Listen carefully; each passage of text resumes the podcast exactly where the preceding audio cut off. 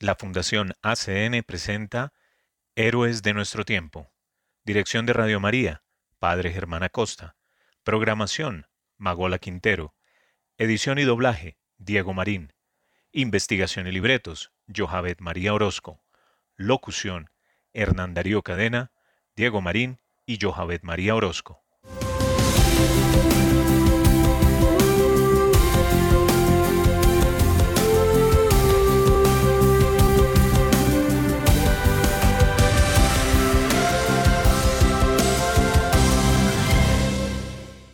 Bienvenidos a Héroes de nuestro tiempo, un programa realizado por la Fundación ACN.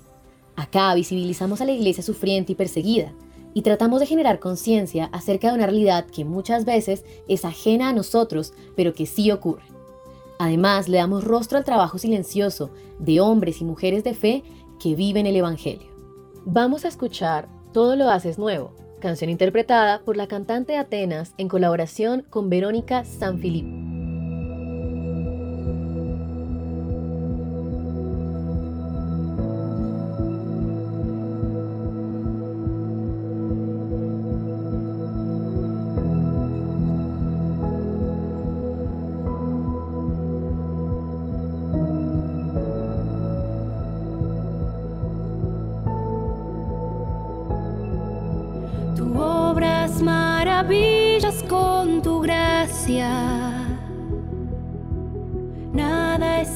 Imposible en tus manos. Ven hasta lo más hondo de mi ser.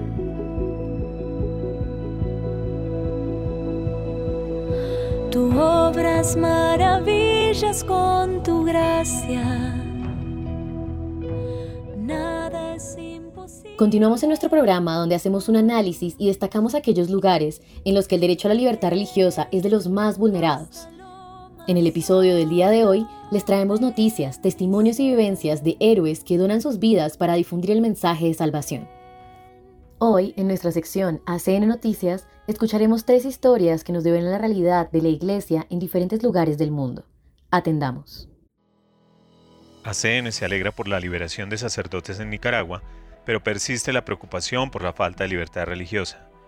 19 clérigos han sido liberados y expulsados del país, sumándose a las ya decenas de exiliados de los últimos años.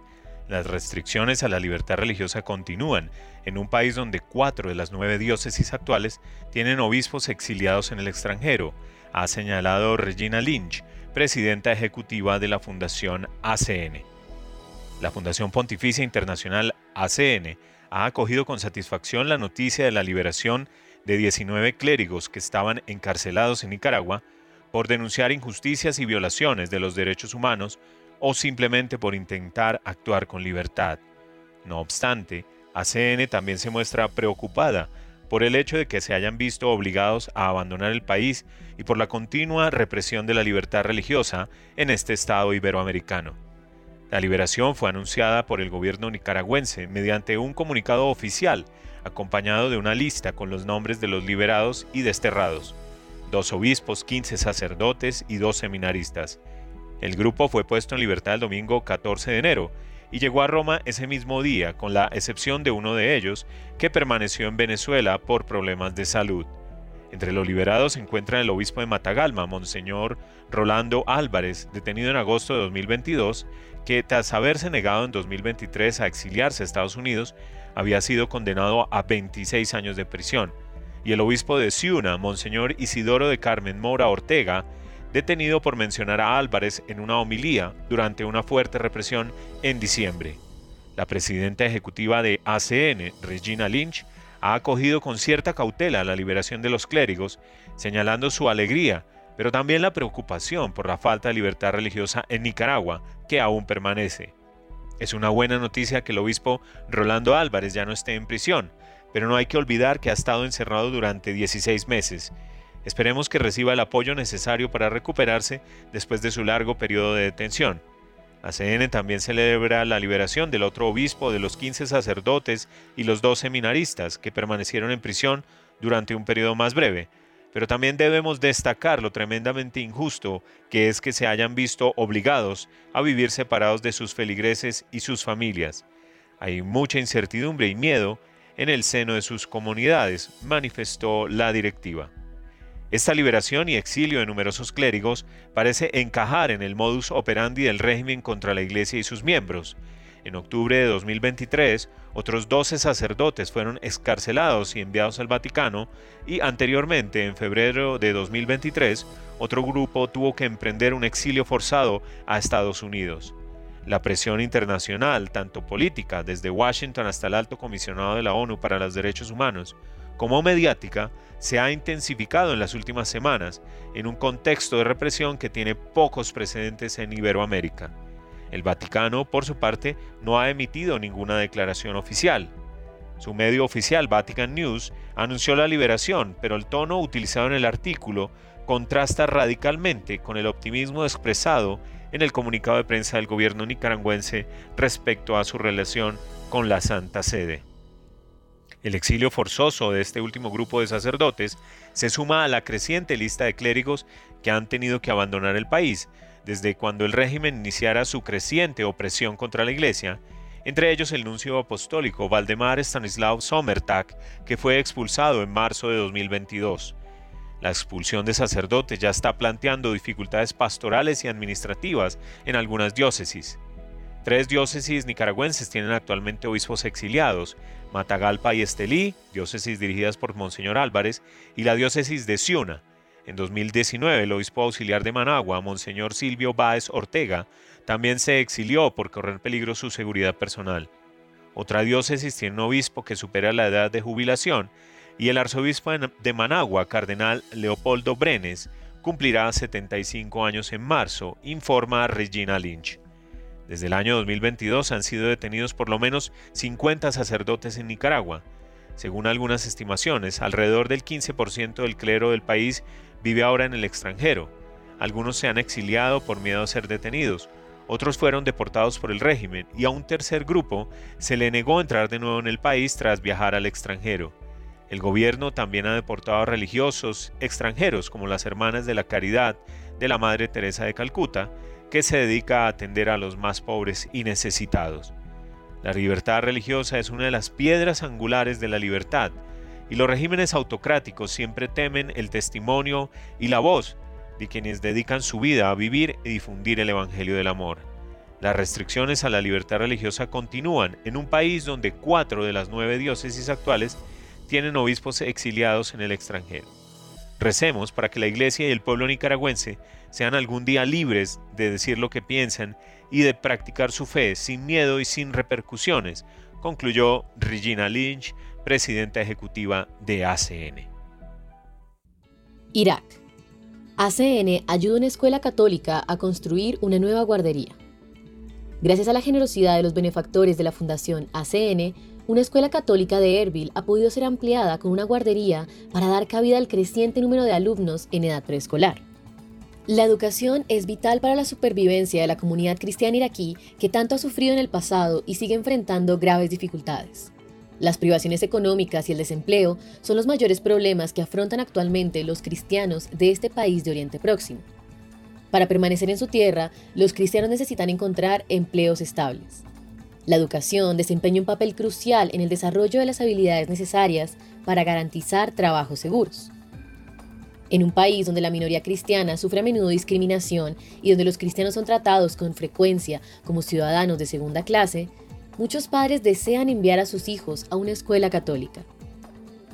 La escuela Mar Kardak se encuentra en Ankagua, un suburbio de Erbil, la capital del Kurdistán iraquí y tercer ciudad más grande del país. La escuela fue inaugurada por la Arquidiócesis Católica Caldea de Erbil en 2011. En ella se matriculan niños de edades que van desde el jardín de infancia hasta la secundaria. En la escuela se enseña a los alumnos a centrar su vida en Cristo y se les prepara para difundir la palabra de Dios y educar a sus futuros hijos en la fe.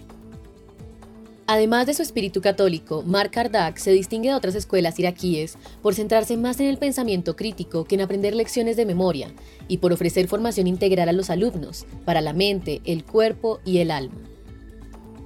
Erbil se convirtió en 2014 en el hogar de muchos cristianos iraquíes que huyeron del Estado Islámico desde las localidades cristianas de la llanura de Nínive y Mosul. Esto, unido a la excelente reputación de la escuela, ha hecho que el número de alumnos haya ido creciendo de forma constante. En 2022, la escuela contaba con 460 alumnos, 109 de ellos en edad preescolar. Debido al creciente número de inscripciones, la escuela se quedó pequeña para dar cabida a todos los alumnos. Por ello, la arquidiócesis pidió ayuda a la Fundación ACN para construir una nueva guardería junto a la escuela. Así se conseguiría al mismo tiempo liberar espacio en los edificios principales para los alumnos mayores y acoger a más niños en edad preescolar. El nuevo jardín de infancia ya ha sido inaugurado. Cuenta con seis aulas y un patio de recreo para que los niños jueguen y aprendan. Para apoyar a los cristianos de Irak a permanecer en su patria, ACN ha contribuido con aproximadamente 250 mil euros a la construcción de la nueva guardería. Para Farah, madre de una alumna de 5 años, la construcción del nuevo recinto ha sido un sueño hecho realidad. Otra madre, Luma, cuyo hijo tiene 4 años, dice a ACN. El jardín de infancia ha traído alegría y un enorme beneficio a nuestra comunidad. Veo la alegría en mi hijo y en otros niños que corren hacia el jardín de infantes con auténtica felicidad. Es maravilloso presenciar a los maestros dedicados, con sus rostros llenos de contento al recibir a mi hijo y a los otros niños. Sé que harán lo posible para que las jornadas de mi hijo en la guardería estén llenas de alegría, aprendizaje y amor. Gracias a ACN. Concluye. Nigeria, sin justicia para las 300 personas masacradas en Nochebuena. Tres semanas después de que unos extremistas asesinaran a más de 300 personas, quemaran pueblos enteros y destruyeran reservas de alimentos en ataques coordinados en el estado nigeriano de Plateau, ninguno de los perpetradores ha tenido que rendir cuentas. Masara Kim, un periodista local cuyo primo fue asesinado, ha informado a la Fundación Pontificia ACN que en la Nochebuena de 2023 cientos de saltantes invadieron más de 30 pueblos, al menos 20 de ellos simultáneamente, disparando a la gente con ametralladoras, incendiando casas y provocando el desplazamiento de miles de habitantes que perdieron sus hogares y bienes. Muchos de ellos se alojan actualmente en edificios de la iglesia, según ha indicado el padre Andrew Dewan, director de comunicaciones de la diócesis de Panchkin, lugar donde se produjeron la mayoría de los ataques. El padre Devan ha comunicado a ACN que en la ciudad de Vocos hay hasta 16 campos de desplazados, la mayoría en torno a edificios de la iglesia. En situaciones como esta, la gente suele acudir a las iglesias antes que a las comisarías porque no confía en las instituciones gubernamentales. El padre Devan afirma que ha habido más asesinatos en la zona en las últimas 24 horas y que la gente no se siente segura, ya que los agentes de las fuerzas de seguridad que no dispararon ni una bala durante los ataques son los mismos que patrullan de vez en cuando. Y añade el sacerdote, hemos sabido de algunas detenciones, pero de ningún enjuiciamiento para gran frustración de los supervivientes y las familias de las víctimas. Estamos acostumbrados a esta farsa a menudo a los agresores se los detiene y luego se les deja en libertad. Los políticos pronuncian discursos que no contienen ni una pizca de verdad. Hacen promesas y se comprometen a rehabilitar y reinsertar a todos los desplazados en sus hogares ancestrales, pero a menudo no cumplen. Agrega que algunos granjeros que regresaron a los campos de cultivo tras los ataques vieron cómo los pastores fulanis destruían sus cosechas y otros alimentos, el padre Devan y distintas fuentes locales han comunicado a ACN que los extremistas quemaron muchas granjas, graneros y almacenes de alimentos, provocando una grave escasez de víveres. El sacerdote explica, la hambruna, que ya existía antes, se ha visto agravada por estos ataques. Durante la última temporada agrícola, muchos campesinos no pudieron acudir a sus granjas debido a ataques previos, los que consiguieron cultivar y recoger sus cosechas se han encontrado con que todo ha quedado reducido a cenizas en este último episodio de atentados. El padre Devan sostiene que los terroristas tenían en su punto de mira a las comunidades cristianas, por lo que considera ridícula la narrativa que presenta la masacre como un mero conflicto por las tierras entre pastores y agricultores, carente de un elemento religioso. Decir que lo que ocurrió fue un enfrentamiento entre agricultores y pastores es sugerir que solo fueron atacados los agricultores que trabajaban en sus granjas. Sin embargo, la gente estaba en su casa, era de noche, era domingo y la gente no trabaja en las granjas los domingos. El 99% de los asesinados estaban en sus casas.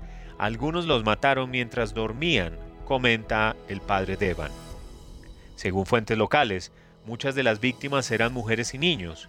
Yalan Mandog, un superviviente que ha perdido a 10 familiares en la masacre, afirma que los ataques tenían por objetivo atacar a los cristianos e interrumpir la celebración de la Navidad, además de apoderarse de las tierras de estas comunidades. Alan ha explicado que él y otros aldeanos intentaron defender a sus familias, pero los atacantes les superaban en número y ellos carecían de armas para defenderse de los agresores.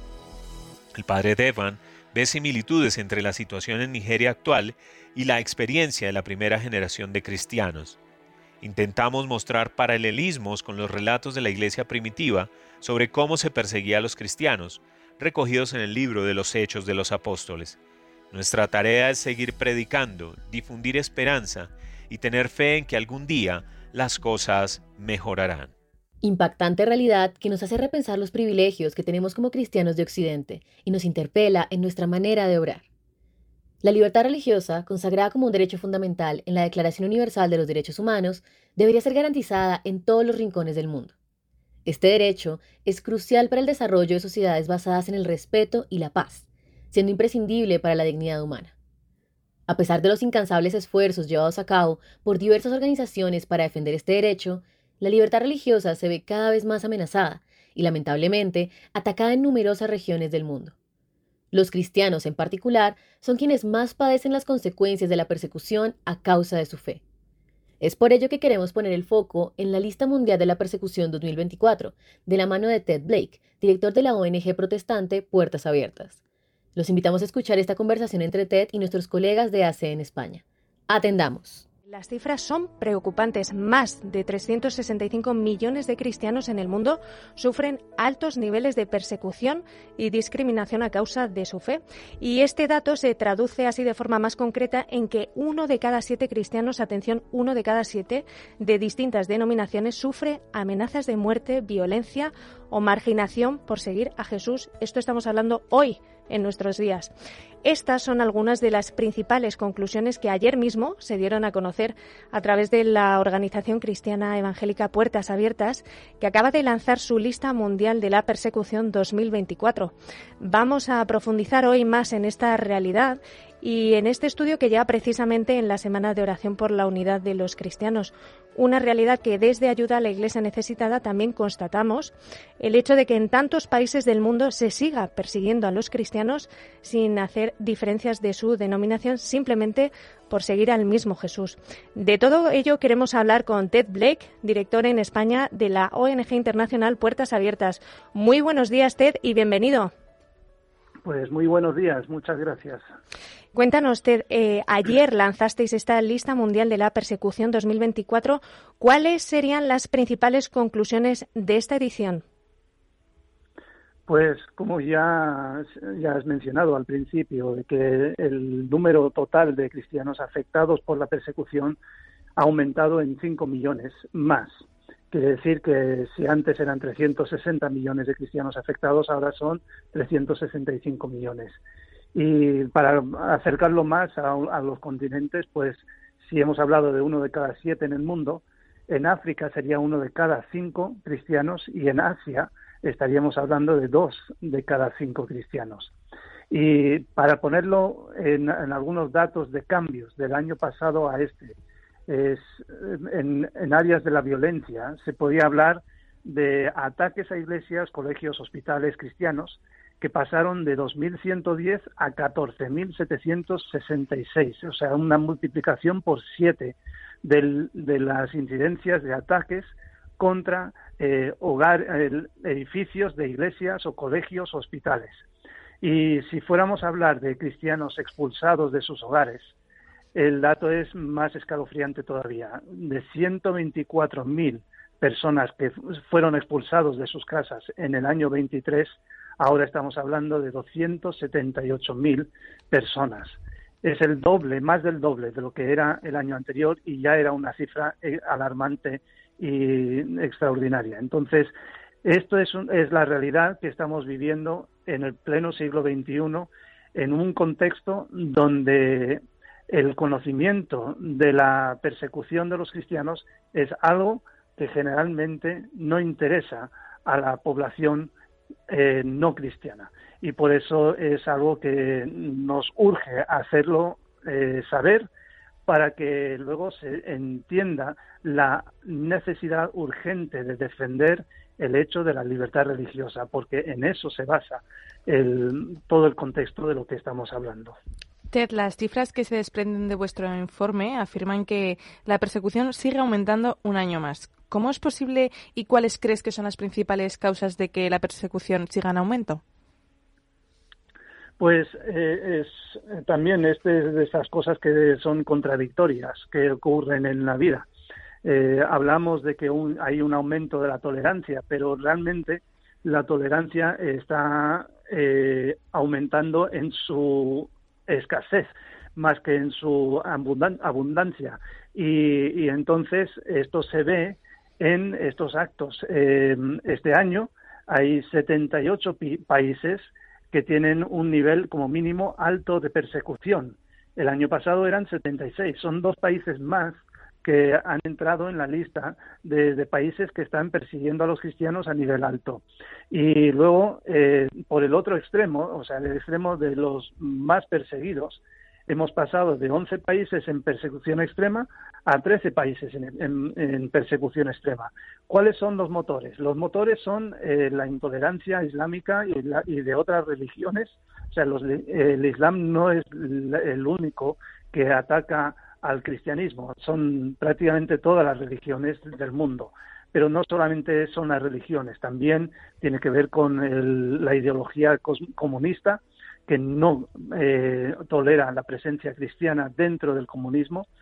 También tiene que ver con el crimen organizado, porque cuando los cristianos denuncian las actividades criminales del crimen organizado, eh, estos se levantan en contra de la Iglesia y atacan a la Iglesia. Y también, pues, eh, cualquier otra situación donde hay como la paranoia dictatorial, que sería un, un líder que sería como un dictador en su país y que no tolera que haya ningún tipo de oposición a su liderazgo. Y todo este tipo de cosas son cosas que eh, causan que la persecución de los cristianos vaya en aumento. Justamente Corea del Norte ocupa el primer puesto de vuestra lista mundial de la persecución 2024 y además se consolida como el país más peligroso para los cristianos. ¿Cuál es la principal causa concretamente de este país y por qué llegan tan pocas noticias a los medios internacionales sabiendo que es una, grave situación lo, lo que está ocurriendo en Corea del Norte? Pues Corea del Norte es uno de estos países totalitarios. Se junta el tema del comunismo, intolerante hacia el cristianismo con la paranoia dictatorial. El líder de, Corea del Norte eh, es un dictador, no acepta ningún tipo de oposición de ninguna clase y ha declarado el cristianismo como uno de los enemigos públicos primordiales y por lo tanto no tolera que haya ningún tipo de presencia cristiana en el país. Hay personas eh, que por el mero hecho de tener una Biblia en su casa ha acabado en un campo de concentración o de reeducación que es un campo donde los, las personas son maltratadas de tal forma que duran algunos meses y acaban muriendo porque no aguantan el nivel de malos tratos que reciben. Y esta es la, situación que está pasando eh, Corea del Norte. Corea del Norte en general es como si fuera el país entero como una cárcel, porque nadie tiene libertad en este país y nadie tiene libertad de pensamiento, ni de movimiento, ni de ningún otro tipo de, libertades. Y es un país eh, muy hermético también, por eso tampoco eh, se conoce mucho de lo que está pasando en el país, porque no permiten que salgan noticias de este país. Y así que es uno de esos países con un nivel altísimo de persecución, una intolerancia total y luego también un hermetismo total y por eso pues eh, ocurren las cosas que ocurren pero no, no trascienden esas actividades porque no permiten que salgan. Mm, es terrible y de hecho luego vamos a profundizar un poco en la situación de la libertad religiosa en este país. Ted, también desde nuestro programa en estos últimos meses hemos seguido de cerca la realidad en África subsahariana y, de hecho, esta región ocupa el segundo lugar en vuestra, en vuestra lista mundial de la persecución 2024. ¿Qué está ocurriendo y qué fenómeno está ocurriendo allí?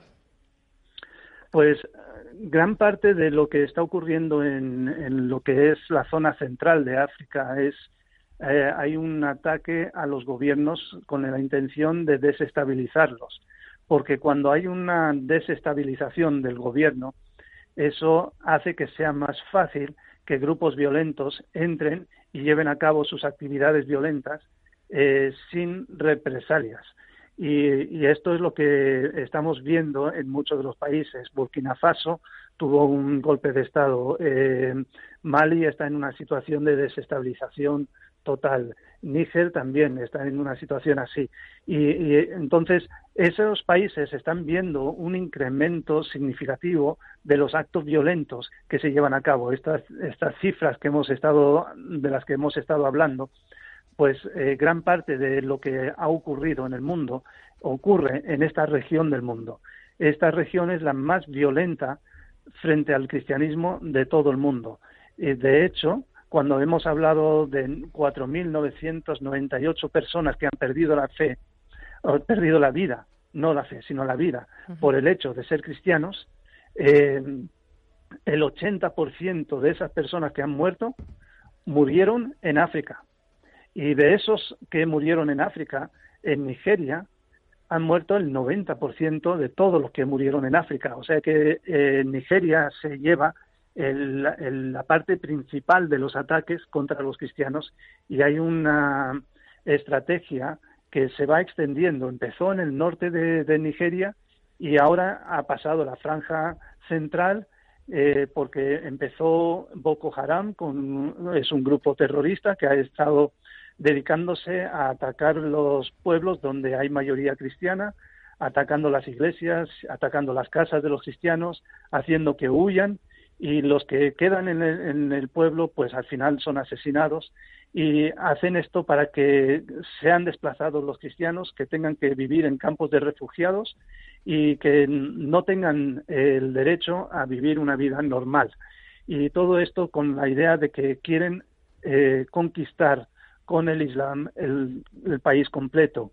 Y lo que estamos viendo en estos últimos años es que la zona del sur de Nigeria, que es una zona donde hay una mayoría cristiana, está empezando a sentir los efectos de lo que ha empezado en el norte, pasó al centro con los ganaderos Fulani, que también han estado actuando con total impunidad, atacando a los cristianos en la zona central del país. Ahora estamos viendo que hay incursiones hasta en la zona sur, donde hasta ahora no ha habido eh, este tipo de ataques. Así que lo que estamos viendo, y podemos hablar de Mozambique y podemos hablar de otros muchos países, de la parte eh, de subsahariana de África, que están siendo atacados los cristianos allí de una forma eh, brutal y no hay una defensa de ellos. Muchas veces se quiere cambiar el, el enfoque de lo que está pasando y decir que es una cosa económica y que no tiene nada que ver con la religión, pero cuando uno mira con atención lo que está pasando, se ve que es un ataque claramente eh, religiosa y dirigida específicamente a los cristianos para hacer daño a los cristianos, para desplazarlos y para que ellos no puedan seguir viviendo su vida normal en esta región. Precisamente en relación a esto que nos cuenta usted, otra de las conclusiones que se desprende de, vuestro estudio es la influencia negativa de algunos países occidentales y orientales en este desarrollo de la violencia, del yihadismo. Cuéntanos un poco eh, de qué forma eh, surgen estos apoyos a estos grupos violentos y hasta qué punto es importante y negativa esta influencia externa.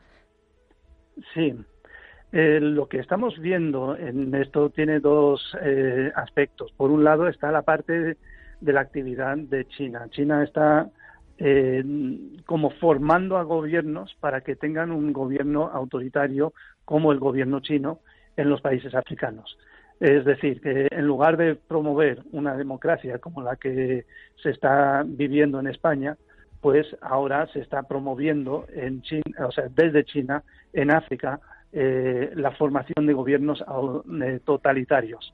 Y de esta forma, pues también es una forma de conseguir un gobierno más eficaz en algunos sentidos, pero también eh, lo que hace es restringir las libertades de las personas.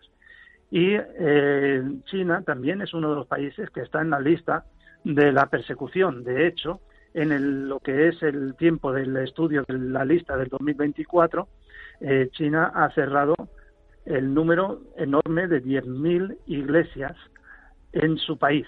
Esto quiere decir que hay eh, 10.000 lugares donde se reunían cristianos que ahora han sido cerrados y, los cristianos han tenido que eh, volver a lo que eh, estuvieron haciendo durante mucho tiempo, que es, es reunirse en casas y hacer reuniones clandestinas.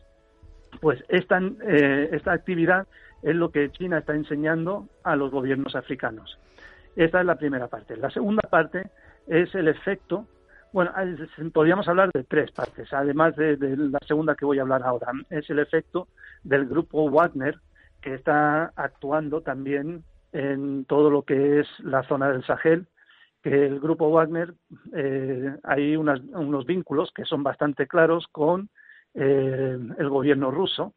Y este grupo es un grupo de, mercenarios y trabajan con impunidad y atacan también a todos los que levantan la voz diciendo que lo que hacen es una, injusticia y que no deben estar actuando con la forma que, violenta que están actuando. Y eh, los cristianos son los que levantan la voz muchas veces para denunciar estas actividades y sufren las consecuencias y por eso también estamos viendo este impacto. Luego, por último, estamos viendo que eh, la comunidad europea está eh, también presionando a los gobiernos para que eh, impongan lo que llamamos la intolerancia secular, que es la, la idea de la ideología de género, y todo este tipo de cosas que se están promoviendo en Europa, pues también lo quieren promover y exigir que se promueva en, en los estados africanos. Entonces, estas son las tres dinámicas eh, externas que están influyendo en África para cambiar la mentalidad y la situación eh, social y emocional del continente. Pero además, Ted, en vuestro estudio no solo habláis de los países bueno, más peligrosos del mundo para los cristianos, sino que también habláis de algunos destellos de esperanza, principalmente en Mali y en India. Cuéntanos. Pues estamos viendo que en algunos casos hay algunas cosas que cambian para bien y Mali ha sido uno de los países donde ha publicado una nueva eh, constitución donde se reconoce la libertad religiosa. Y esto es un atisbo de esperanza de que eh, la condición en, Mali cambie para bien para los cristianos. Esta cuestión de la defensa de la libertad religiosa es fundamental. Y lo que pasa es que muchas veces no nos damos cuenta de la importancia y la relevancia que tiene el hecho de la libertad religiosa, porque desde la libertad religiosa se desprende también la libertad de expresión.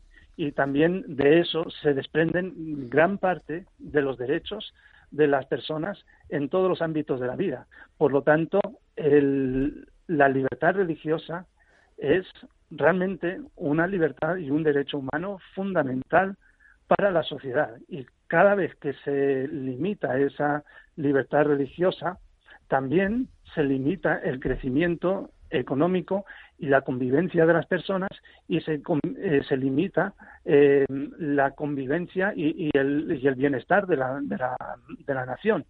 Por lo tanto, esto es una de las cosas que es positiva en ese sentido. Y eh, en la cuestión de India, ahora mismo no tengo este dato justo delante y entonces ahora mismo mi, mi memoria me está fallando. bueno, no, no pasa nada. ¿Qué labor también TED hace puertas abiertas para apoyar a nuestros hermanos en la fe que sufren por seguir a Jesús? Perdón, ¿me puedes repetir la pregunta? Sí, ¿cuál es la labor que, hace, eh, que hacéis vosotros, puertas abiertas, para apoyar a, nuestros hermanos en la fe? Pues eh, trabajamos de, muchas maneras. Eh, pero siempre lo que lo primero que hacemos es ir a los países y conocer cuál es la situación de los cristianos en ese país para saber cuáles son sus necesidades y desde allí construir un eh, plan de trabajo para dar apoyo en aquellas cosas que realmente necesitan los cristianos de ese país. Puede que en algunos lugares sea una necesidad de, capacitación, de eh, comprensión de la Biblia y entonces lo que hacemos es enseñar a estudiar la Biblia y enseñar cómo entenderla correctamente. Y, luego también en todos los países damos formación para poder entender la persecución, de dónde viene y cómo afrontar la persecución y ser eh, permanecer firmes eh, frente a la tormenta de la persecución. Pero a veces también hace falta otras cosas. Eh, en algunos casos podría ser formación empresarial, es decir, eh, no tanto como gran, grandes empresas, sino eh, pequeñas microempresas de, de, mm, plan de costura, de tener un pequeño negocio de, de tener unas gallinas que ponen unos huevos y poder vender los huevos para poder comer todos los días cosas eh, de ese tipo donde damos ese apoyo. Y en muchos casos también damos formación, eh, alfabetización y enseñanza básica, porque esto también hace que las personas puedan acceder a diferentes eh, niveles de, de, puestos de trabajo y tener otra situación económica, además de tener una mayor comprensión no solo de la Biblia, sino de todas las cosas relacionadas con la vida. Entonces, eh, intentamos proveer una ayuda integral a los cristianos que viven en el contexto de la persecución para que puedan, en primer lugar, permanecer en el lugar, porque si no están allí, la luz del mensaje del Evangelio no puede brillar. Y por eso queremos que estén presentes y que puedan brillar con esa luz del Evangelio. Y luego eh, queremos también ayudarles a que puedan estar vivos. Si no, si no están vivos, no pueden brillar con esa luz. Por eso eh, trabajamos con ellos para darles todo lo que sea necesario para que ellos puedan seguir permaneciendo allí y no solamente permanecer, sino estar fuertes. Y también respecto a gobiernos y autoridades, eh, somos conscientes de que también tenéis algunas líneas de actuación. Eh, cuéntanos, para todos los que nos escuchan, ¿qué papel tiene vuestra organización en cuanto a la denuncia a nivel gubernamental, a nivel eh, más de autoridades, de estas situaciones de persecución?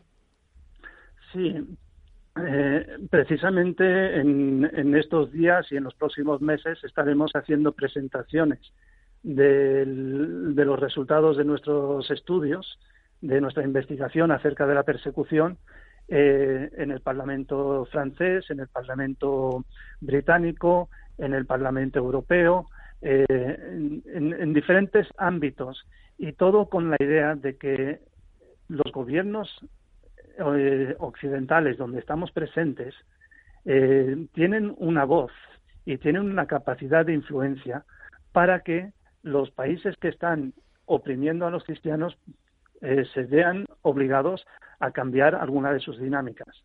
Y entonces, cuando nosotros informamos a los gobiernos y pedimos que actúen, ellos en algunos casos toman medidas y actúan.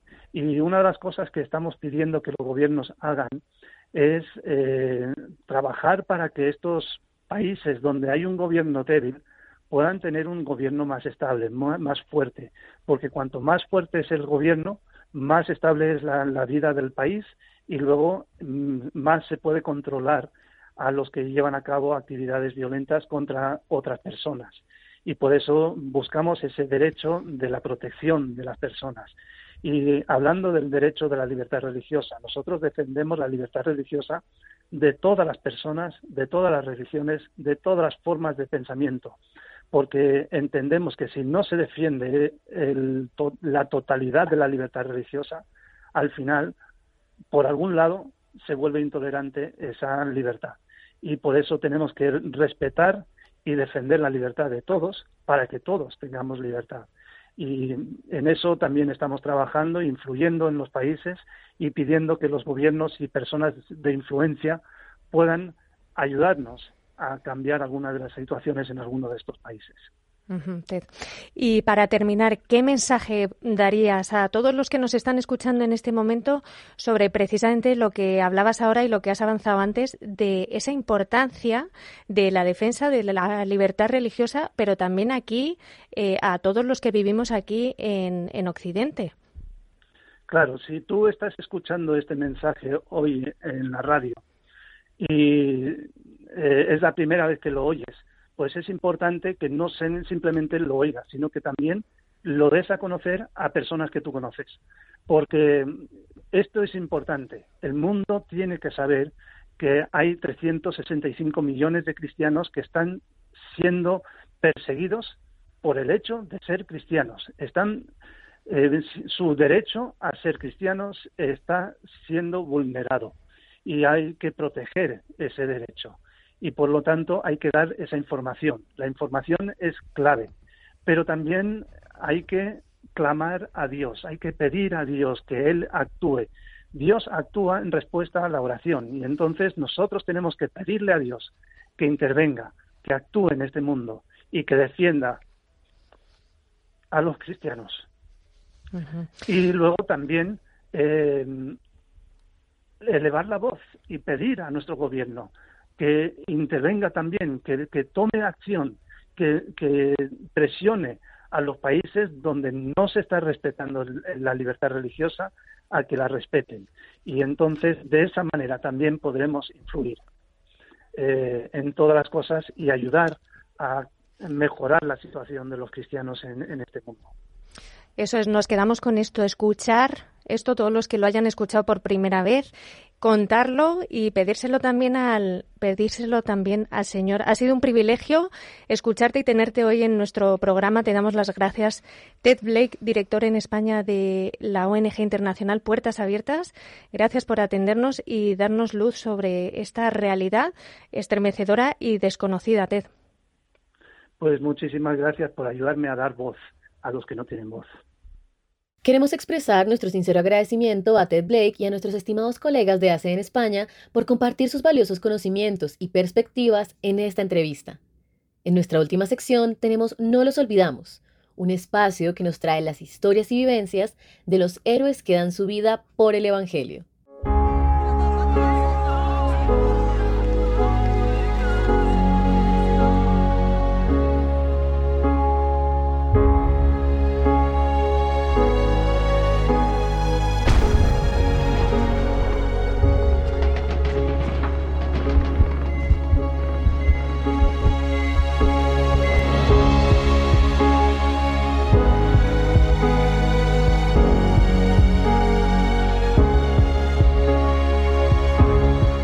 Bienvenidos nuevamente a No los olvidamos, fuente de amor para la iglesia con la Fundación ACN, donde hacemos visibles esos héroes anónimos, hombres y mujeres de nuestra iglesia que todos los días, en silencio, llevan el amor de Cristo a los que más lo necesitan. Acá también tienen voz la iglesia sufriente, necesitada y perseguida, y aquellas personas o regiones invisibles para el mundo que son un verdadero testimonio de fe para muchos de nosotros.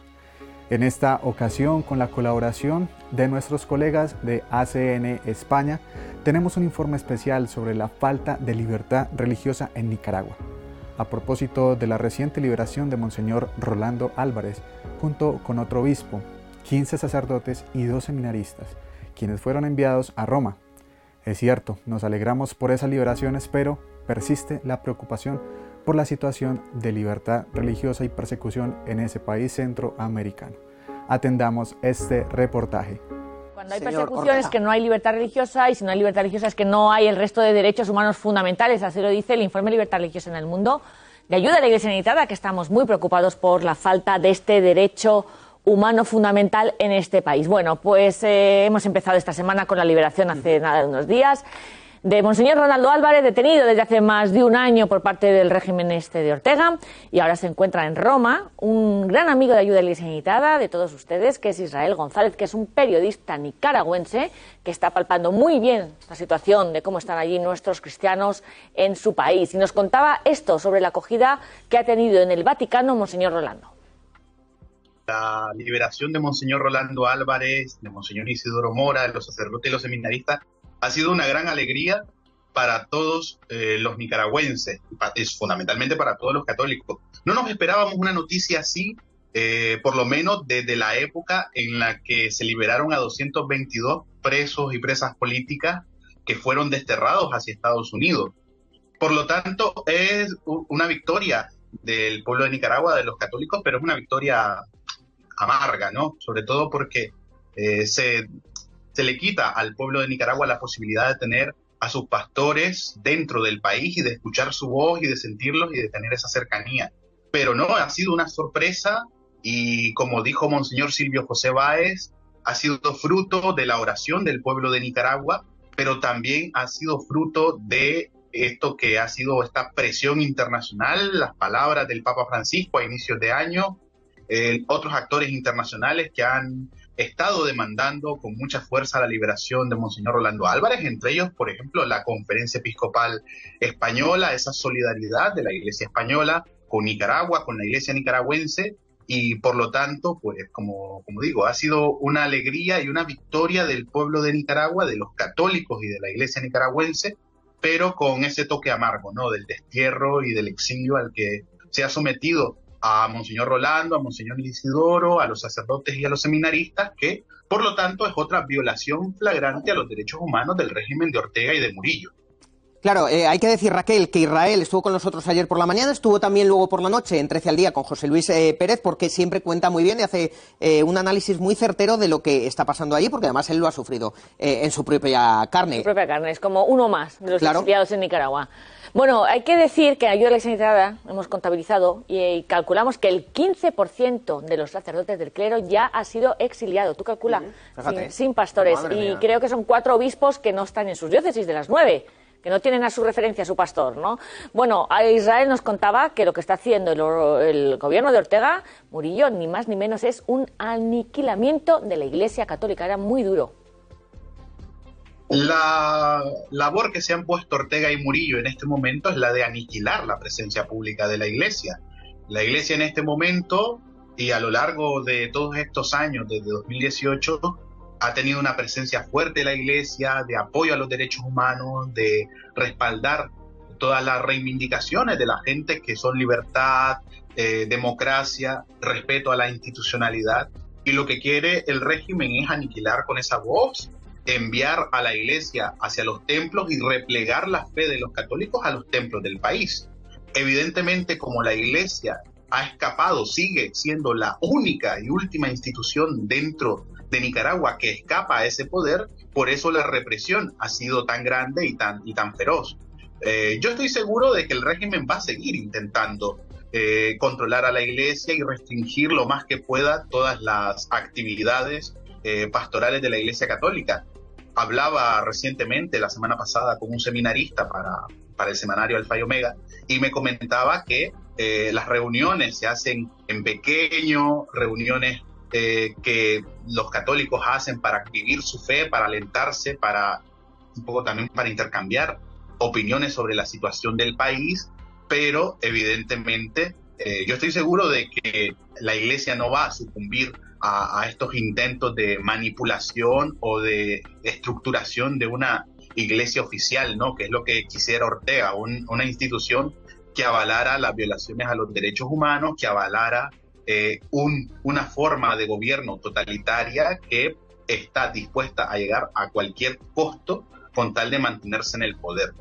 Claro, esto no es una cosa de hace unos meses o de hace un año, esto se lleva fraguando durante mucho tiempo, durante años, Raquel. Es una situación eh, pues que ha terminado ya de explotar, de romper, digamos así, pero claro, lo que han vivido los cristianos, los católicos también de allí... Eh, todo el pueblo de Nicaragua, todo, todo, el pueblo de Nicaragua. Esas revueltas, también hemos hablado aquí en alguna ocasión, ¿verdad? De esas protestas por las calles. ¿sí? Claro, claro, porque cuando la iglesia se pone con el pueblo y tiene una voz propia, a contracorriente, eh, quiere ser libre, pues es cuando empiezan los problemas, las dificultades en Nicaragua y en tantos países del mundo donde estos regímenes autocráticos y que son absolutas dictaduras, pues eh, es muy caro el precio que tienen que pagar la gente que quiere ser libre. Nos decía Israel que la Iglesia siempre ha estado con el pueblo en su país, en Nicaragua. Sí, esto arranca desde el año 2018, cuando existieron unas grandes movilizaciones ciudadanas luego de casi 15 años de autoritarismo la gente salió a manifestarse en las calles y la respuesta de Daniel Ortega y de su esposa Rosario Murillo, que está en el papel de vicepresidenta del país, fue la de reprimir por medio de las fuerzas y cuerpos de seguridad del Estado, pero también con civiles armados afines al gobierno. Es decir, un, un, cuerpo que no era, no estaba establecido dentro de la Constitución y la gente buscó refugiarse en los templos, en las parroquias. Además, la iglesia fungió como mediadora en un diálogo nacional donde le decían a Ortega que para resolver el problema de Nicaragua, el problema de institucionalidad, el problema de la falta de democracia, era precisamente resolver que tuviera el país una salida electoral con garantías para eh, lograr la pacificación del país debido a estas grandes protestas, unas protestas que no se habían visto por lo menos desde el año 1978 eh, con la caída de la dictadura anterior, la de Somoza. Entonces, eh, todo esto el régimen lo sintió como una amenaza y acusó a los obispos de ser instigadores de algo que ellos llaman golpe de Estado, que es, bueno, el argot que ellos utilizan para no reconocer el problema de falta de democracia y de falta de libertades que existe hoy en Nicaragua. Y la iglesia está del lado de la gente, velando por los derechos humanos, ha alzado su voz, acompaña a la gente en medio de las dificultades y por eso el, régimen eh, la ataca con tanta visceralidad. La iglesia es la única y última institución dentro de Nicaragua que se mantiene independiente ante el régimen de Ortega. Por eso los ataques son más fuertes. Claro, hablábamos de Victoria Marga, decía Israel, eh, Raquel, pero eh, claro, es que Monseñor Rolando Álvarez es libre, al final ha sido desterrado. La revista Vida Nueva publica que incluso es que le querían asesinar. Eh, bueno, mm, se pueden decir también muchas cosas. El caso es que finalmente está libre, está desterrado en Roma, por eso decimos que es una victoria a medias. Bueno, por lo menos está a salvo. Él y todos los que han sido liberados, es verdad que es complicado, pero están en un asilo, asilados en el Vaticano, y es un hecho pues tremendamente importante para la Iglesia perseguida en Nicaragua. Fíjate, de esto nos hablaba eh, nuestro amigo Israel sobre los 500 días que ha estado eh, pues retenido el obispo. Monseñor Rolando Álvarez, Monseñor Isidoro Mora, también obispo de Ciuna, otros 15 sacerdotes y dos seminaristas llegaron a la Santa Sede, eh, están acogidos en la diócesis de Roma ya se han publicado las primeras fotografías de Monseñor Rolando Álvarez celebrando la Eucaristía. Ha sido una gran alegría y un gran regocijo para todos los católicos de Nicaragua porque este hombre durante 500 días fue privado de su libertad y además no le permitían tener ningún tipo de asistencia espiritual. Ni siquiera eh, un sacerdote que le acercara un rosario, ni siquiera una Biblia, no tuvo ninguna asistencia espiritual. Igualmente, eh, los sacerdotes que fueron detenidos la última semana de diciembre se les desapareció sin ningún tipo de proceso abierto, en una abierta arbitrariedad y eh, hasta que fueron eh, desterrados a, Roma. Y a los católicos les ha dado muchísimo gusto, aunque evidentemente existe esa, digamos, esa pequeña tristeza de que han tenido que ser libres pero en el destierro, en el exilio en Roma, pero afortunadamente están bien y están fuera de esas cárceles injustas y oprobiosas como son las del régimen de Ortega y Murillo. Pues Raquel, la posibilidad de que la Iglesia en Nicaragua se controle por el gobierno, eh, decíamos también ayer, le preguntábamos a Israel por una también quizás supuesta eh, ley que estarían preparando para hacer algo como en China, eh, crear una iglesia patriótica, es decir, que esté controlada por el gobierno totalmente, que de facto decimos que lo está haciendo ya. Es una religión gubernamental, vamos. Eso es, a, su medida, a su medida. No pasa nada, porque lo sabemos por experiencia, Álvaro, todos los cristianos en estos países, eh, la fe desde luego es más verdadera, más auténtica, y allá donde hay persecución serán semillas de nuevos cristianos. En ayuda de la Iglesia Sanitaria somos muy conscientes de que estas dificultades que tiene que atravesar el pueblo cristiano en estos países pues les hace todavía ser más conscientes de su fe y aunque son las cosas muy difíciles, eh, de verdaderamente harán que Nicaragua eh, pueda finalmente servir para el perdón, para la reconciliación, para la anuncio de la buena noticia del Señor entre sus conciudadanos en cuanto se pueda. Como lo hemos reiterado, la situación de la persecución religiosa y la falta de libertad religiosa, aunque muchas veces puede parecer algo lejano, para nosotros realmente avanza de manera preocupante y cada vez más parece estar cerca de nuestras fronteras, no solo las geográficas, sino también las ideológicas. Por todo esto, la ayuda de tantos benefactores alrededor del mundo es vital y no nos cansaremos de agradecerles su generosidad, pues ellos, con su caridad concreta, nos permiten tender puentes de caridad entre quienes pueden ayudar y quienes necesitan ayuda. Pero además nos posibilitan continuar con nuestra labor de informar para generar conciencia. Por ellos constantemente podemos decir, no los olvidamos. Este testimonio nos enseña cómo desde las pequeñas acciones se puede generar un gran impacto en la vida de muchas personas. En nuestra última sección del día de hoy, Dones de Esperanza, conoceremos la iniciativa más reciente de la Fundación ACN para ayudar a los cristianos perseguidos y necesitados en el mundo. Queridos amigos, sabemos que la situación del mundo, la situación actual, especialmente en Tierra Santa, es muy difícil. Para nosotros los creyentes, las armas espirituales son aquellas que podemos emplear. Ante todo la oración y la máxima oración, la más importante es la Santa Misa. Por eso te invito a que ofrezcas, a que pidas intenciones de misa para que muchos sacerdotes alrededor del mundo ofrezcan santas Eucaristías por la paz en Tierra Santa. Con esta invitación concluimos por hoy Héroes de nuestro tiempo. Muchas gracias por su compañía y su sintonía. Los animamos a ser puentes de amor y ayudar a que las manos de Dios sigan haciendo su obra en tantos lugares del mundo. Ingresa a www.acncolombia.org o www.acn-global.org y síguenos en nuestras redes sociales para que no te pierdas nada de nuestro contenido y conozcas las formas en las que tú también puede secar las lágrimas de Dios donde quiera que Él llora. Cerramos con la canción Inúndame, interpretada por la cantante Atenas en colaboración con Celinés. Escuchemos.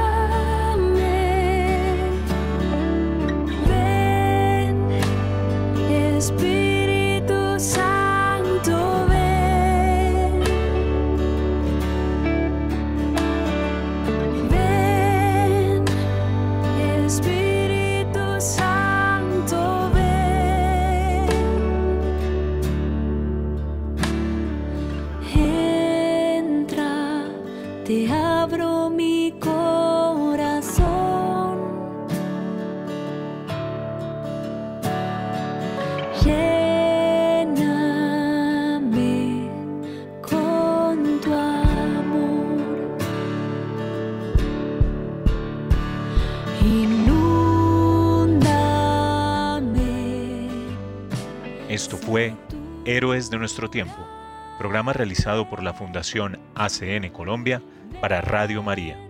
Gracias por su sintonía. Dios los bendiga.